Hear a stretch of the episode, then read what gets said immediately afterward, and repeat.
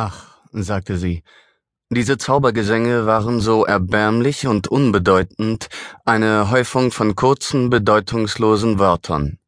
Aber was macht das schon? Wir Menschen verstehen nur wenig von all dem Großen, das uns begegnet, wenn wir in Gegenden kommen, in denen man allein ist mit der stummen, schweigenden Welt. So war ihre Erklärung und Entschuldigung. Und während sie, ergriffen wie eine heidnische Priesterin mit zahnlosem Mund, ihre Lieder murmelte, lag ich neben ihr auf meinem Fell und lauschte. Hier ist der Gesang auf das Leben, für den, der leben möchte. Der Tag erhebt sich aus seinem Schlaf, der Tag erwacht mit dem Morgenlicht. Auch du musst dich erheben, auch du musst erwachen mit dem Tag, der anbricht. So murmelte sie vor sich hin, flüsternd und weit weg in ihrer Ekstase, bis sich ihre Worte in mein Bewusstsein eingebrannt hatten.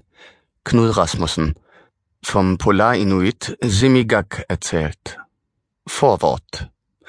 Viele Tage waren sie nun schon gewandert, durch üppiges, eisfreies Weideland auf der Jagd nach Großwild.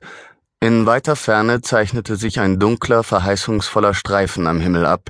Er kündigte ihnen an, dass es auch nach Osten hin eisfrei sein würde. Die Älteren unter ihnen, die die öde, wilde Landschaft fürchteten, rieten zur Vorsicht. Sie hatten ihr ganzes Leben am Rand des Inlandeises verbracht und wollten am liebsten in die Gegenden zurück, die sie kannten und liebten. Aber die Jüngeren wollten nichts davon wissen. Die hatten die Fährte von Riesenbison und Mammut gesehen, Tieren, die schon vor langer Zeit aus dem alten Territorium des Stammes verschwunden waren, und eine große Jagdlust hatte sie ergriffen. Eines Tages trennten sich die jüngeren Jäger von der Gruppe, die nur langsam vorankam, aufgehalten durch Lasten, Kinder und Alte. Unermüdlich verfolgten die Jäger die Fährte, die sich deutlich in dem struppigen grünen Gras abzeichnete. Sie drangen rasch weiter in das unbekannte Land vor, jetzt da sie von nichts anderem als dem langen Speer behindert wurden. Eines frühen Morgens stießen sie auf das Wild.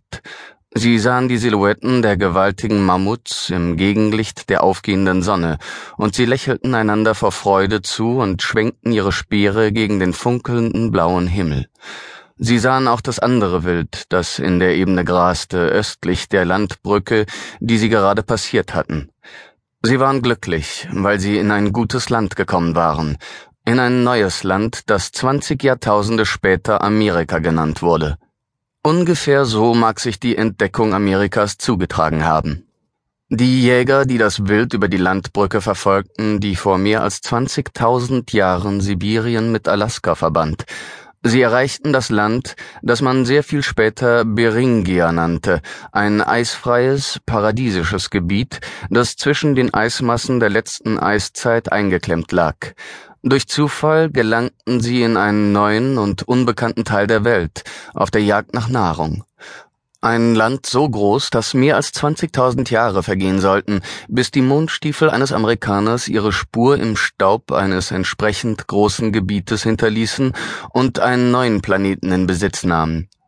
Die Landbrücke zwischen Asien und Amerika entstand durch eine Absenkung des Meeres um ungefähr 100 Meter und da die Niederschläge in diesem Teil der Arktis gering waren, blieben die Landbrücke, Alaska und der nördliche Teil des heutigen Yukon von der Vereisung, die das übrige Kanada bedeckte, verschont.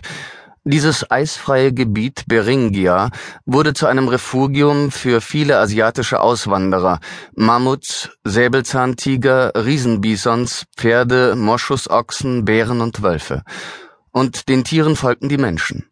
Diese prähistorischen Menschen ließen sich anfangs in den eisfreien Kesseln nieder, die nach Norden, Süden und Osten von enormen Eismassen umschlossen waren.